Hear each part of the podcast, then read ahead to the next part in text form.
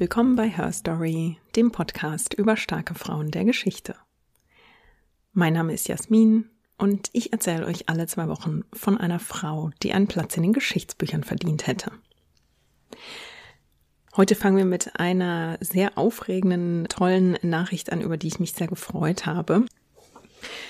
Her Story hat es zwar nicht in die Auswahl zum Publikumspreis beim Deutschen Podcastpreis geschafft, aber da habe ich mich wahnsinnig gefreut, wie zahlreich ihr getrommelt und abgestimmt habt und wie sehr ihr Her Story unterstützt habt. Und jetzt kommt der Twist. Mm, Im Publikumspreis hat es zwar nicht gereicht, aber dafür ist Her Story jetzt als bester Independent Podcast nominiert, zusammen natürlich mit auch ganz anderen tollen Podcasts. Und ähm, ja, Ende Juni wird sich herausstellen, wo das hinführt, ob Her Story tatsächlich in dieser Kategorie gewinnt. Egal, ob der Podcast gewinnt oder nicht, ich freue mich jetzt schon wahnsinnig, weil es einfach total schön ist zu sehen, dass Frauengeschichte in einem Podcast, dessen Hörerinnenschaft überwiegend weiblich ist, das überrascht wahrscheinlich keinen von euch, dass Frauengeschichte sich jetzt trotzdem so eine, eine Bühne quasi erobern konnte. Und das freut mich jetzt nicht unbedingt äh, nur für den Podcast, dafür natürlich auch, aber vor allem einfach fürs Thema, weil es noch so viel zu entdecken gibt, so viele tolle Frauengeschichten. Und ähm, weil es da draußen so viele tolle Leute gibt, die sich dafür einsetzen, also je mehr Aufmerksamkeit Frauengeschichte bekommt, umso mehr freue ich mich. Wenn ihr dazu weitere Accounts und Podcasts entdecken wollt, dann kann ich euch sehr empfehlen, natürlich Laura Baumgarten mit Frau Abgeordnete, die auf Instagram aktiv ist und auch einen Podcast hat. Bianca Walter mit Frauen von damals ist ebenfalls auf Instagram aktiv, auch auf Twitter und hat auch natürlich einen ganz tollen Podcast. Dann gibt's zum Beispiel Heiko Specht, die auch auf Twitter immer wieder Frauen vorstellt. Es gibt den Frauenleben-Podcast von Petra Hucke und Susanne Popp. Und auf Instagram gibt's auch noch ganz viele tolle weitere Accounts zu entdecken. Da gibt's zum Beispiel Histofim, Frauenfiguren. Ich packe euch die Hinweise zu den Accounts mal in die Show Notes. Dann könnt ihr von dort aus ein bisschen weiter stöbern. Das also als Vorbemerkung verbunden noch einmal mit einem ganz, ganz großen Dankeschön, dass ihr Her Story so unterstützt, sei es nun bei Abstimmungen für Podcastpreise oder aber durch eure Nachrichten, eure Reviews, die ihr auf Podcast-Plattformen hinterlasst und natürlich auch an all diejenigen von euch, die ein kleines Abo auf Steady abgeschlossen haben. Also all das hilft natürlich bei der Sichtbarkeit fürs Thema, natürlich auch für den Podcast. Also ich bin euch wirklich sehr, sehr dankbar für euer Engagement, eure Unterstützung als Hörerinnenschaft. Ihr macht Her Story mit möglich. Damit genug der etwas längeren Vorbemerkung. Heute entführe ich euch in der Podcast-Folge ins dritte Jahrhundert und auch in die Wüste. Denn heute geht es um Zenobia. Zenobia stieg nach einem Attentat, nach der Ermordung ihres Mannes, zur Herrscherin von Palmyra auf und führte relativ kurz danach einen sehr erfolgreichen Feldzug gegen das Römische Reich, indem sie eine sehr große Fläche des Römischen Reichs erobern und unter ihre Kontrolle bringen konnte. Es wird euch wenig überraschen, dass das natürlich umgehend von Rom beantwortet wurde, es also zu einer Art äh, Showdown kam und zur Geschichte von Zenobia gehört, dass wir bis heute nicht genau wissen, wie sie endete. Es gibt nämlich vier verschiedene Szenarien und die ganze Geschichte, die erzähle ich euch jetzt. Zenobia wird um das Jahr 240 geboren und wir wissen nicht wahnsinnig viel über ihre frühen Jahre. Ihr Leben ist überliefert in verschiedenen Quellen, die alle jeweils so ihre eigenen Probleme haben, ob man ihnen und wie weit man ihnen glauben kann oder nicht. Es gibt arabische Quellen zu ihr, es gibt aber auch Quellen, die innerhalb des Römischen Reiches entstanden sind und es gibt natürlich, je nachdem, aus welcher Perspektive die geschrieben wurden, immer eine bestimmte Agenda, wie man Zenobia ähm, darstellt und erscheinen lässt. Und weil sich diese Quellen hauptsächlich mit ihr beschäftigen, als sie schon ja auf der politischen Bühne erscheint, was ungefähr 30 Jahre nach ihrer Geburt ist, wissen wir einfach relativ wenig aus ihren frühen Jahren. Und das heißt, ja, es ranken sich quasi schon Legenden darum, was überhaupt Zenobias Abstammung ist.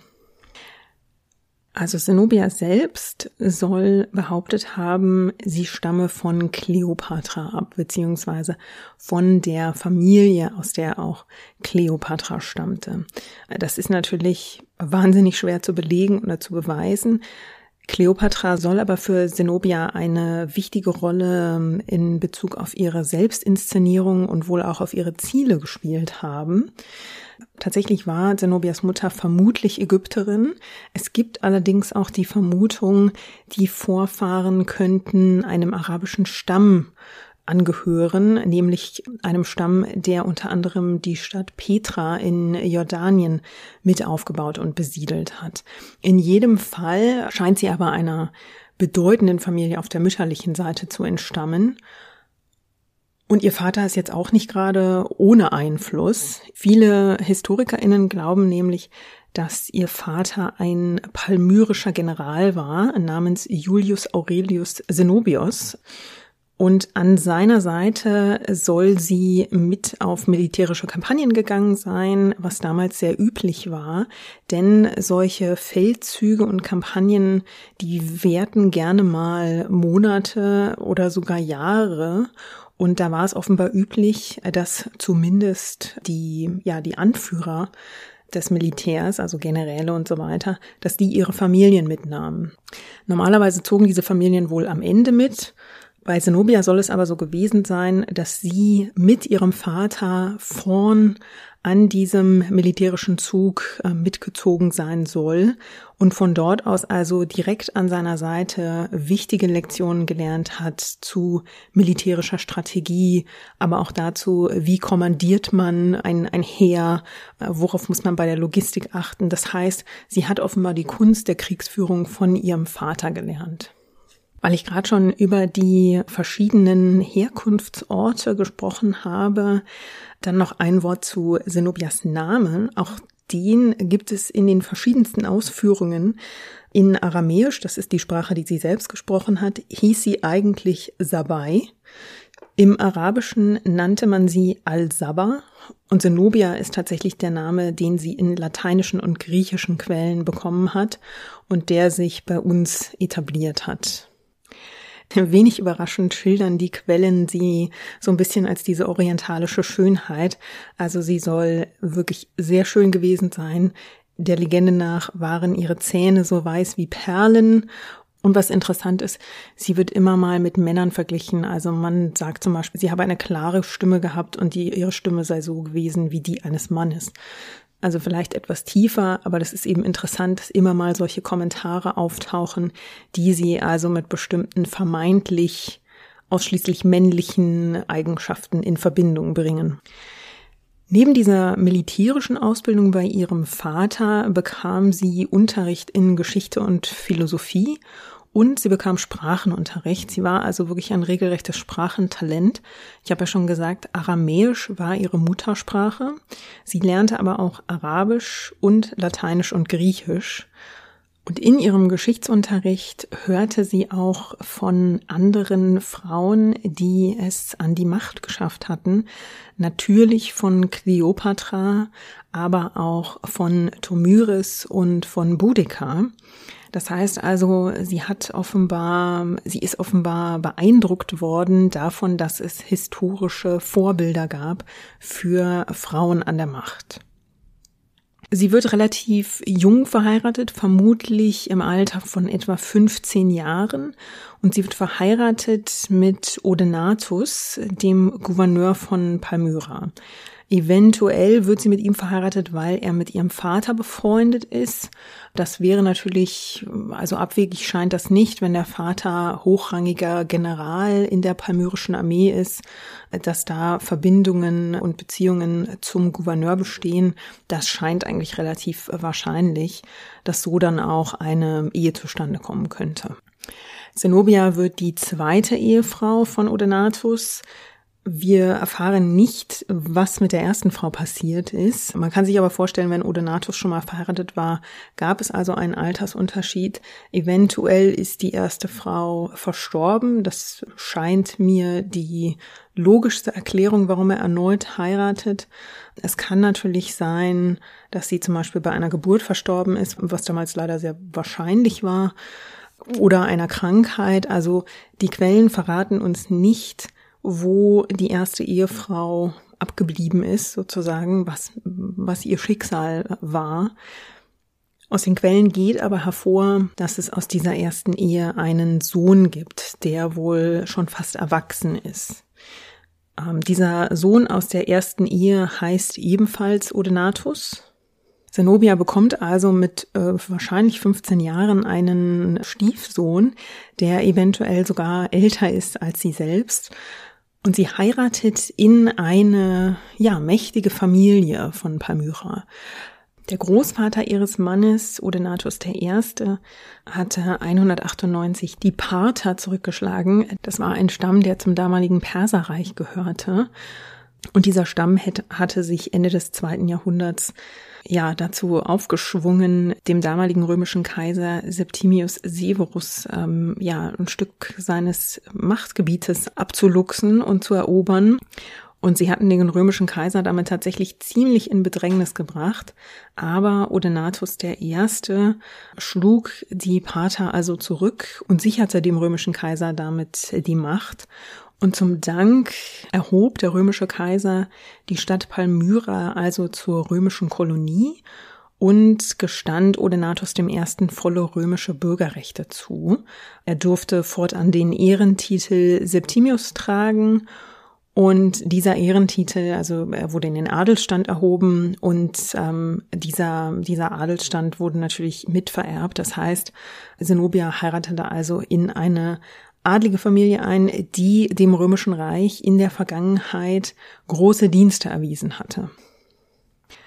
Jetzt müssen wir mal kurz über Palmyra sprechen. Also Palmyra liegt im heutigen Syrien Palmyra wird schon in der Bibel erwähnt. Die Stadt geht wohl auf das ähm, semitische Volk der Aramäer zurück, die einen Ort namens Tadmor errichten, der also später als Palmyra bekannt wird. Tadmor wird ein wichtiger Handelsstützpunkt für Karawanen. Im Aramäischen bedeutet Tadmor Dattelpalme. Und davon gab es damals Hunderttausende entlang der Quellen, die also nahe dieser, dieser Siedlung entsprangen. Also es ist wirklich eine Oasenstadt in der Wüste, in der es das bitter nötige Wasser gibt. Und Tadmor beziehungsweise später Palmyra liegt logistisch und strategisch so günstig, dass es zu einem wichtigen Handelsstopp für Handelskarawanen wird. Und zwar für Karawanen, die auf der Seidenstraße Handelsgüter transportieren. Also wie gesagt, Tadmor heißt auf Aramäisch Stadthilpalme. Als Alexander der Große die Stadt erobert, wird sie fortan Palmyra genannt. Das bedeutet so viel wie die Stadt der Palmen. Und Palmyra wird also, wie gesagt, wichtiger Handelsstützpunkt. Es gibt dort also Warenhäuser, Banken, dort können Währungen getauscht werden, es gibt Übersetzer, äh, es gibt natürlich auch Vergnügungen, äh, sprich Tavernen, wahrscheinlich auch Bordelle. Also wirklich eine, eine sehr bunte, beinahe kosmopolitische Handelsstadt mitten in der Wüste. Und dort leben vermutlich 10.000 bis 20.000 Menschen. Dass die Stadt wichtiger ähm, Stopp ist für diese ganzen Handelskarawanen, macht sie natürlich auch vermögend. Also ähm, hier ziehen Karawanen durch, die, wie gesagt, sich auf der, auf der Seidenstraße bewegen. Karawanen, die vom Persischen Golf kommen, die über den Euphrat äh, durch die Wüste bis nach Rom ziehen. Es gibt ähm, Kaufleute und Händler, die von hier waren bis nach Rom bringen. Palmyra hat wahrscheinlich nicht nur ja dank des des Wassers in der in der Wüstensonne geglitzert, sondern Palmyra war auch Umschlagplatz für Perlen und Edelsteine aus Indien. In Palmyra wurden Gewürze gehandelt. Hier kam Seide aus Westchina an. Das sind alles Dinge, die man bei Ausgrabungen in der Oase gefunden hat. 2010 wurden bei Ausgrabungen sogar Amphoren gefunden, die zerbrochen waren, in denen man aber noch Reste spanischer Oliven gefunden hat, Fischwürze aus Tunesien, Wein aus Palästina, Datteln aus Ägypten und Pfeffer aus, aus Ceylon. Also man merkt, Palmyra war der Umschlagplatz für kostbarste Waren, was natürlich der Stadt selbst großen Wohlstand bescherte und was ihr auch eine große Bedeutung für das Römische Reich bescherte. Denn all diese Waren gingen überwiegend nach Rom. Dort lebte man im Luxus und wollte also all diese importierten Güter konsumieren. Und man war natürlich auf ja, Handelsstützpunkte wie Palmyra angewiesen. Zenobia wächst also in dieser wohlhabenden Oasenstadt auf, ist deshalb äh, wohl auch äh, mehrsprachig und mehr oder minder kosmopolitisch, weil sie, es muss ein gewisses, beinahe schon internationales, ja, Gefühl geherrscht haben in dieser Stadt mit all diesen Händlern aus fernsten Ländern, die dort durchzogen. Und Zenobia wird da aber ganz offensichtlich nicht als ähm, ja so eine legendenhafte orientalische zarte Frau erzogen, sondern ich habe ja schon über ihre militärische Ausbildung gesprochen.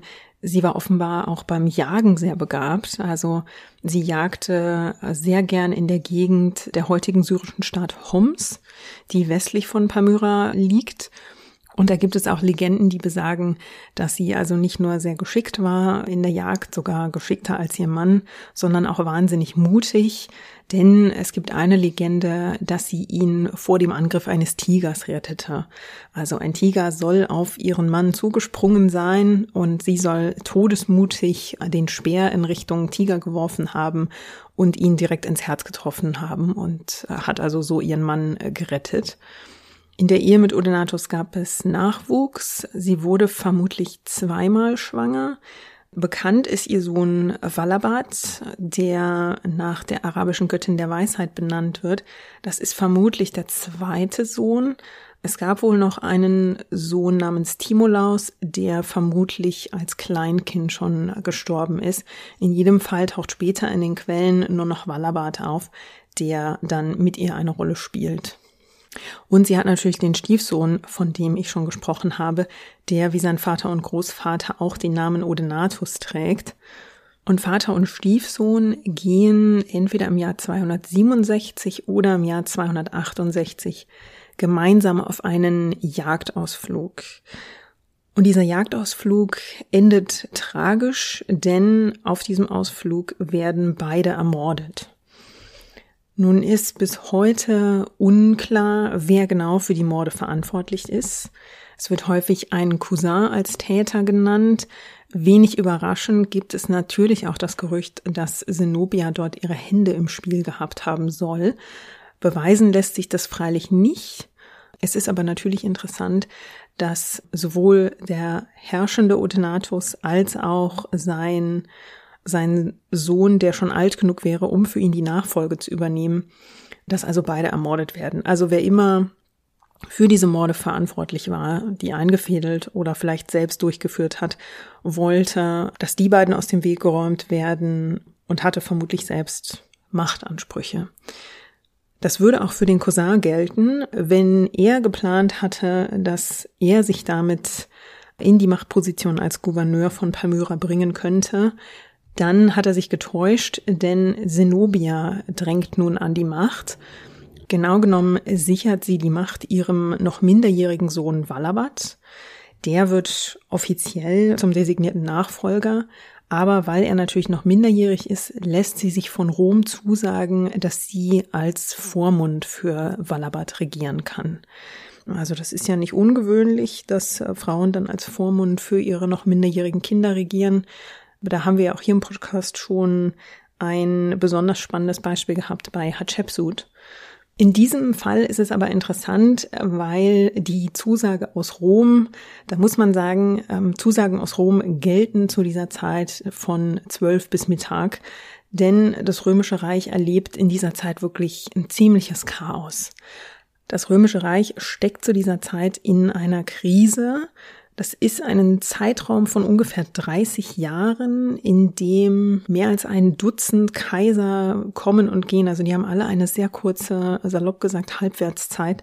Die werden alle innerhalb von wenigen Jahren ja, überwiegend aus dem Weg geräumt. Das heißt, innenpolitisch herrscht einfach ziemliches Chaos. Also wenn alle zwei, drei Jahre ja, das, das Staatsoberhaupt wechselt, ist es natürlich wahnsinnig schwer, in so einem riesigen Reich alles unter Kontrolle zu halten. Und das heißt im Falle vom Römischen Reich, dass die Konkurrenten dieses Riesenreiches überall im Norden, im Osten, die wittern quasi Morgenluft und sehen natürlich ihre Chancen, sich jetzt vielleicht Gebiete des Römischen Reiches zurückzuerobern und diese innenpolitische Schwäche des Reiches also auszunutzen. Zenobia ähm, regiert mit dieser wackeligen Zusage Roms vermutlich für ein bis zwei Jahre, ähm, in der die Beziehungen zu Rom auch eigentlich noch freundlich sind. Also Palmyra ist weiterhin die bedeutende Oasenstadt das zeigt sich auch darin, dass die Quellen berichten, in welchem Wohlstand Zenobia selbst gelebt haben soll. Hier muss man auch wieder ein bisschen vorsichtig sein, ob man das alles glaubt. Äh, da neigen die Quellen natürlich auch gerne ein bisschen zur Übertreibung. Aber um euch einen Eindruck zu geben, also beschrieben wird, dass sie natürlich in, ja, in, in einem sehr luxuriösen Palast lebt, äh, dort gibt es Freskos an den Wänden, es gibt Mosaike, es gibt dank der, dank des Wassers der nahegelegenen Quellen üppige Gärten. Sie soll umgeben von Juwelen, Gold, äh, wunderschönen Teppichen und chinesischer Seide gelebt haben. Also im Prinzip allen Luxus, den ihr euch vorstellen und erträumen könnt, der wurde Zenobia zu dieser Zeit zugeschrieben. Tatsächlich wurden in Palmyra auch mittlerweile einige Wohngebäude ausgegraben und dokumentiert. Ähm, dazu gehören zum Beispiel auch die Diokletiansthermen. Es war auch ein sehr großes Bauwerk mit einem Innenhof mit Wasserbecken. Da gab es Granitsäulen, die offenbar aus Ägypten stammten oder nach ägyptischem Vorbild gebaut wurden. Und da gibt es zum Beispiel die Vermutung, dass das eventuell der Ort war, an dem Zenobia gewohnt haben könnte. Also ich glaube, es ist relativ unbestritten, dass sie in einer sehr betörenden Umgebung gewohnt hat. Dazu sage ich zum Schluss noch mal was zu den Ruinen von Palmyra und äh, wie es heute um, um die Stadt steht. Also während Zenobia zunächst noch recht unbehelligt in dieser Umgebung lebt, äh, fällt, wie gesagt, das römische Imperium so nach und nach auseinander.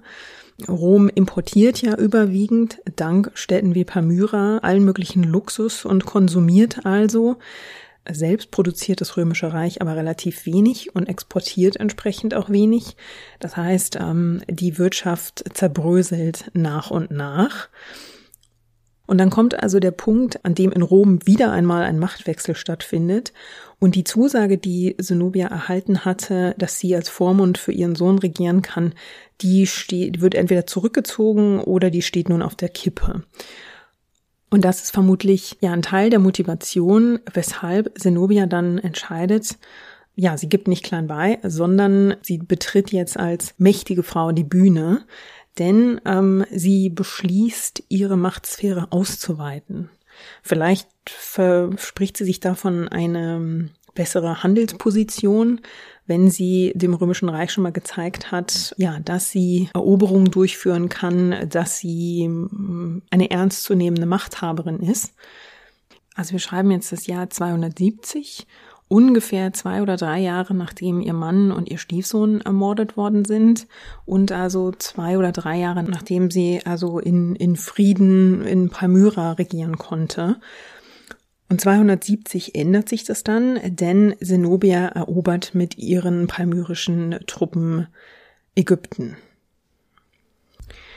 Da muss man dazu sagen, das Militär Palmyras war berühmt und auch ein Stück weit gefürchtet. Die Armee hatte vor allem Bogenschützen, die zu Pferd unterwegs waren und die galten als die besten der Welt damals. Die Armee hatte außerdem sehr schnelle Kamelreiter, also Kämpfer auf, auf Kamelen und ähm, die Kavallerie ha hatte sehr gute Rüstungen. Und dass Zenobia ähm, in Ägypten einzieht und Ägypten unterwirft, ist ein sehr, sehr cleverer Schachzug, denn Ägypten ist quasi die Kornkammer des Römischen Reiches. Also, wenn ihr an Brot und Spiele denkt, das Brot kommt aus Ägypten, denn dort wird also das ganze Getreide überwiegend angebaut, das gebraucht wird, um die ja, hungrigen Mäuler in Rom zu stopfen sozusagen. Das ist also ein schwerer wirtschaftlicher Schlag und natürlich auch was die Ernährungssicherheit anbelangt, ein schwerer Schlag für das Römische Reich. Und Zenobia bringt hier einen wirklich, eine wirklich wichtige Region unter ihre Kontrolle. In Ägypten selbst gibt es keinen großen Widerstand. Diese Regionen werden ja vom Römischen Reich durch einzelne römische Legionen gesichert. Da sagen HistorikerInnen auch, dass Rom in dieser Zeit oder das Reich in dieser Zeit, in der man zunehmend im Luxus schwelgt, militärisch auch ja etwas fauler wird sozusagen. Sicherlich hat Zenobia hier auch den Überraschungsmoment auf ihrer Seite, dass also die etwas trägen Truppen ihr da wenig entgegenzusetzen haben und sie ja einfach auch in der Übermacht ist, als sie dort einmarschiert. Sie lässt dann einige Männer zurück in Ägypten, um also dort ihre Macht zu sichern. Und sie marschiert weiter. Also sie bringt jetzt innerhalb von ungefähr zwei Jahren weite Gebiete unter Kontrolle. Sie dringt bis in die heutige Türkei vor. Sie hat jetzt ein wahnsinnig großes Gebiet des eigentlich römischen Reiches unter ihre Kontrolle bekommen also ihr Herrschaftsgebiet reicht jetzt vom Nil aufwärts, also durch Ägypten bis zur Sinai-Halbinsel, natürlich logischerweise große Teile Syriens, aber auch Libanons, bis hinein in die Türkei, also bis ans Schwarze Meer und bis fast bis nach Ankara. Also ein, ein riesiges Gebiet, das sie innerhalb kürzester Zeit unter Kontrolle bringt Zenobia setzt ihrem Siegeszug übrigens noch die Krone auf, als sie eigene Münzen prägen lässt, nämlich mit ihrem Abbild. Also zunächst erscheint eine Münze mit ihrem Sohn als Herrscher auf der Vorderseite und Zenobia auf der Rückseite. Später gibt's, wenig später gibt's eine Prägung, die Zenobia auf der Vorderseite zeigt, also ganz eindeutig als die Herrschende, die Mächtige und das ist ein absoluter Affront gegen Rom, weil eigentlich Münzen nur mit dem Abbild des römischen Kaisers geprägt werden. Und dass Zenobia sich also jetzt eigene Münzen prägen lässt und so ein, ein Herrscherbild annimmt, äh, diese Herrscherrolle beansprucht, da schrillen in Rom jetzt natürlich die Alarmglocken. Also Rom war in den vergangenen Jahren mit anderen Revolten unter anderem in Gallien beschäftigt und musste sich also vor allem im Norden verteidigen. Und nun gibt es wieder mal einen Machtwechsel und General Aurelian wird römischer Kaiser. Und Aurelian ist also Zenobia ein ja, Dorn im Auge.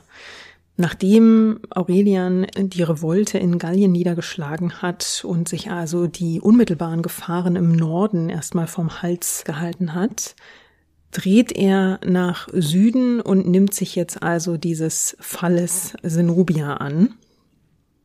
Mit seinen Truppen stellt er Zenobia bei Antiochia Dort kommt es also zur ersten Schlacht und da wendet sich das militärische Blatt jetzt für Zenobia. Also bisher hatte sie den Vorteil, dass sie bei ihren Eroberungen stets ziemlich wenig Widerstand äh, erfahren hat. Und jetzt steht sie Aurelians Truppen gegenüber, die Aurelian in den vergangenen Jahren so ein bisschen reformiert hat. Er hat also aus dieser, aus diesen trägen Truppen wieder eine schlagkräftigere Armee gemacht. Und Aurelian macht jetzt aber trotzdem nicht den Fehler, Zenobia zu unterschätzen. Er erkennt nämlich, dass ihre Kavallerie tatsächlich besser aufgestellt ist als seine Truppen. Aber er sieht auch einen Schwachpunkt, nämlich genau die Rüstung, die die Kavallerie eigentlich so gut schützt so eine Rüstung ist natürlich, wenn man in der Sommerhitze oder in der Hitze von Wüstenlandschaften kämpft, ja nicht nur bequem, ne? also die kann auch hinderlich werden. Und Aurelian erkennt das. Er beordert seine Truppen nämlich zunächst so zu tun, als würden sie angreifen und dann umzukehren, als würden sie die Flucht ergreifen. Und dann tritt genau das ein, worauf Aurelian spekuliert, nämlich die palmyrische Kavallerie fängt an, seine Truppen zu verfolgen, setzt denen also hinterher in der schweren Rüstung, ähm, in, während die Sonne am Himmel immer höher steigt. Und sowohl die, ja, das Gewicht dieser Rüstung als auch die Hitze setzen diesen Soldaten, diesen Kämpfern also immer mehr zu. Und als sie ermüden und die Verfolgung aufgeben, da lässt Aurelian seine Truppen umdrehen und dann angreifen. Und jetzt sind die, jetzt ist die palmyrische Kavallerie einfach so geschwächt und ausgelaugt, dass diese Schlacht ein ziemliches Desaster wird. Viele von ihnen fallen von den, von den Pferden und werden dann entweder von ihren eigenen Pferden oder von den römischen angreifenden Truppen niedergetrampelt. Also es muss unheimlich viele Opfer gegeben haben. Zenobia soll bei dieser Schlacht auch mit dabei gewesen sein, kann sich aber mit den Überlebenden äh, zurückziehen. Und sie zieht sich dann aus diesem Gebiet, das sie so schnell erobert hat, immer weiter zurück. Es kommt offenbar nochmal zu einer Schlacht, bei der sie erneut eine Niederlage erleidet und sie flieht dann zurück bis nach Palmyra, wo man dann eilig beginnt, die Stadtmauer noch zu verstärken, um sich gegen die anstürmenden römischen Truppen also abzusichern. Aurelian folgt ihr dann und beginnt, die Stadt zu belagern und zu blockieren, um sie also von Reserven abzuschneiden. Da ist unklar in den Quellen, wie lang diese Belagerung dauert, ob sie nur sehr kurz dauert oder ob es hier wirklich eine Wochen- oder sogar monatelange Belagerung ist. Es wird aber beschrieben, dass die Einwohner sich wirklich mit allem, was sie hatten, gewehrt haben. Also die sollen nicht nur Steine über die Stadtmauern katapultiert haben, sie sollen auch Pfeile auf die Angreifer abgeschossen haben und, wenn das nicht reichte, gossen sie kochendes Öl auf die Römer, wenn die versuchten, auf Leitern die Stadtmauern zu überwinden. Also man wehrte sich mit allem, was man hatte. Aurelian soll einen Brief an Zenobia geschrieben haben, in dem er sie aufforderte, aufzugeben was solche Dokumente angeht, die in Quellen auftauchen, vor allem Quellen, die in dem Fall wieder aus römischer Perspektive geschrieben wurden, da muss man natürlich immer ein bisschen vorsichtig sein. Denn die Quelle behauptet auch, dass Zenobia einen Brief zurückgeschrieben hat, in dem sie ablehnend geantwortet hat und sich auch einmal mehr auf Kleopatra bezogen haben soll. Sie soll nämlich geschrieben haben, dass schon Kleopatra bevorzugte, als Königin zu sterben, statt am Leben zu bleiben nach einer Niederlage. Zenobia schlüpft dann während dieser Belagerung aus der Stadt. Und da gibt's auch wieder verschiedene Erzählungen, warum sie aus der Stadt schlüpft. Die einen sagen, sie wollte Verstärkung holen bei einem persischen Stamm. Die anderen sagen, ja, sie ist halt einfach geflohen äh, aus, aus Angst. Sie hat ihre Stadt im Stich gelassen. In jedem Fall wird sie äh, am Euphrat von römischen Truppen eingeholt und dann gefangen genommen. Jetzt habe ich ja schon mehrmals gesagt, wie sehr sich die Quellen und die Deutung der Quellen zum Teil unterscheidet. Deswegen ist wenig überraschend auch, ja, einfach nicht klar zu sagen, was mit Zenobia jetzt nach ihrer Gefangennahme passiert. Es gibt also vier Szenarien und ähm, ja, ich weiß nicht, ihr könnt euch vielleicht aussuchen, welches ihr am wahrscheinlichsten findet. Eine der bekanntesten Varianten ist, dass sie bei einer großen Parade von Aurelian nach seiner Rückkehr nach Rom ja vorgeführt wurde. Also sie soll in goldene Ketten gelegt, umgeben von all diesem Prunk, in dem sie in Palmyra gelebt hat, durch Rom geführt worden sein. Dass diese Parade stattgefunden hat und dass die wohl sehr sensationell war, das ist auch belegt. Aber ob Zenobia also wirklich, ja, Teil dieser Parade war, dahinter steht wieder ein Fragezeichen. Danach ist wieder unklar, was passiert mit ihr. Also entweder wurde sie nach dieser Parade öffentlich ermordet, eben als Widersacherin Roms, als Unterlegene dieser Revolte, Also Aurelian hatte schon bei seinen vorherigen Feldzügen jetzt nicht unbedingt milde walten lassen. Deswegen wäre es durchaus wahrscheinlich, dass er seine Widersacherin also öffentlich hinrichten lässt. Das genaue Gegenteil davon. Ähm, andere sagen, na ja, ähm, gerade vielleicht, weil sie eine Frau war, hat er milde walten lassen. Es gibt nämlich das Gerücht, dass sie, nachdem sie nach Rom gebracht wurde, dort dann in einer Villa ehrwürdig ihren Lebensabend verbringen durfte und sogar noch einen römischen Senator geheiratet hat.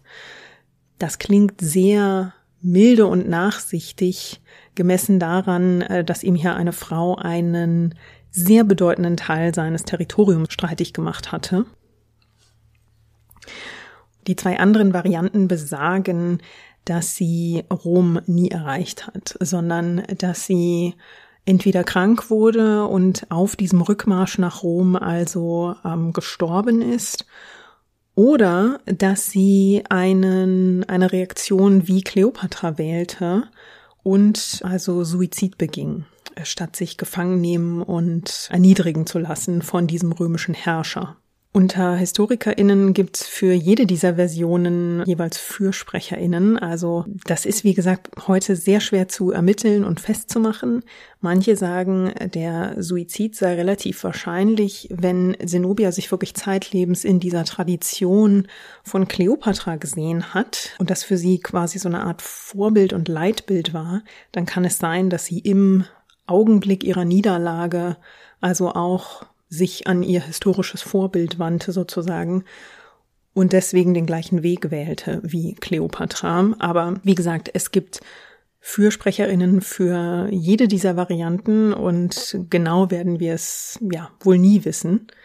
Palmyra verlor in den Jahren nach der Niederlage Zenobias dann an Macht es waren dann die persischen Nachbarn, die sich in den Vordergrund drängten, die ihre Macht ausbauten auf Palmyras Kosten.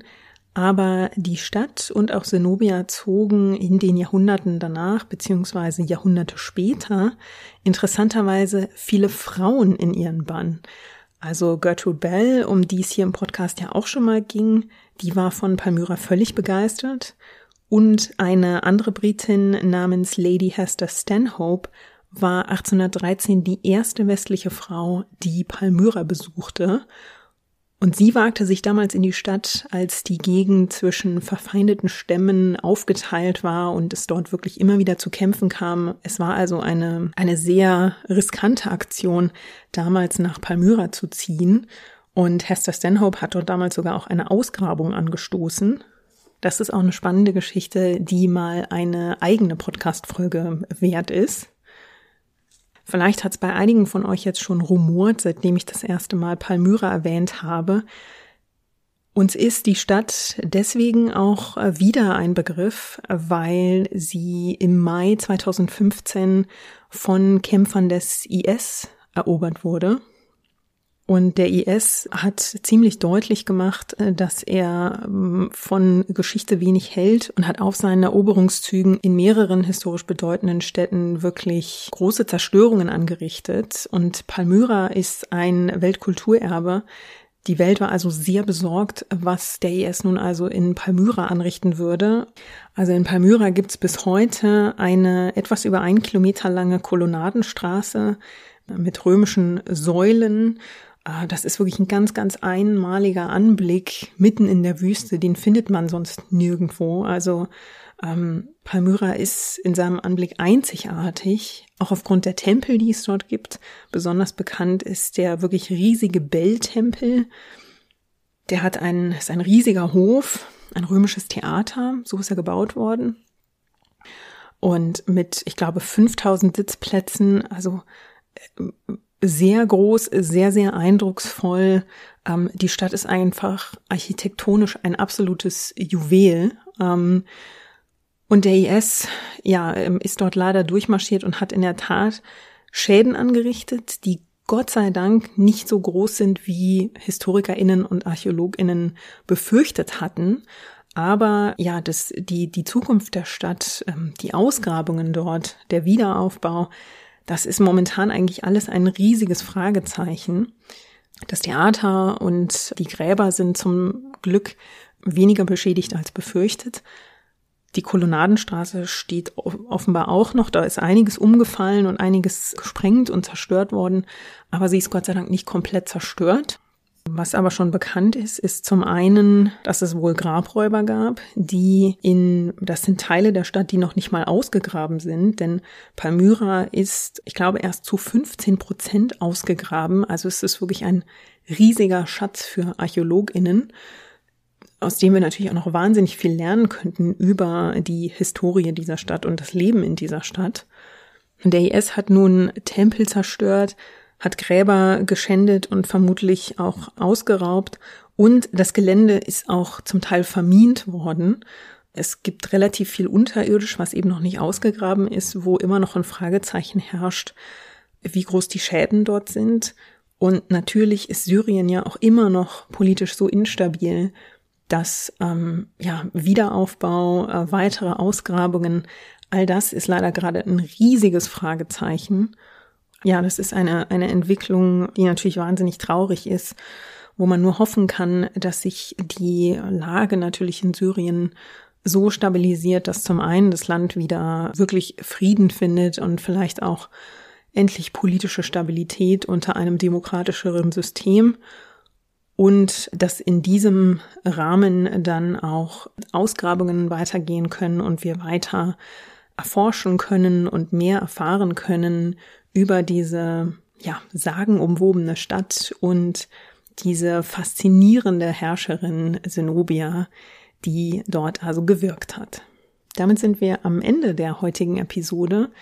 Ich danke euch wie immer ganz herzlich fürs Zuhören. Wenn ihr Gedanken zur heutigen Folge habt oder Vorschläge für künftige Episoden, dann könnt ihr mir natürlich wie immer E-Mails schreiben an feedback at herstorypod.de oder ihr schickt eine Nachricht über Twitter oder Instagram.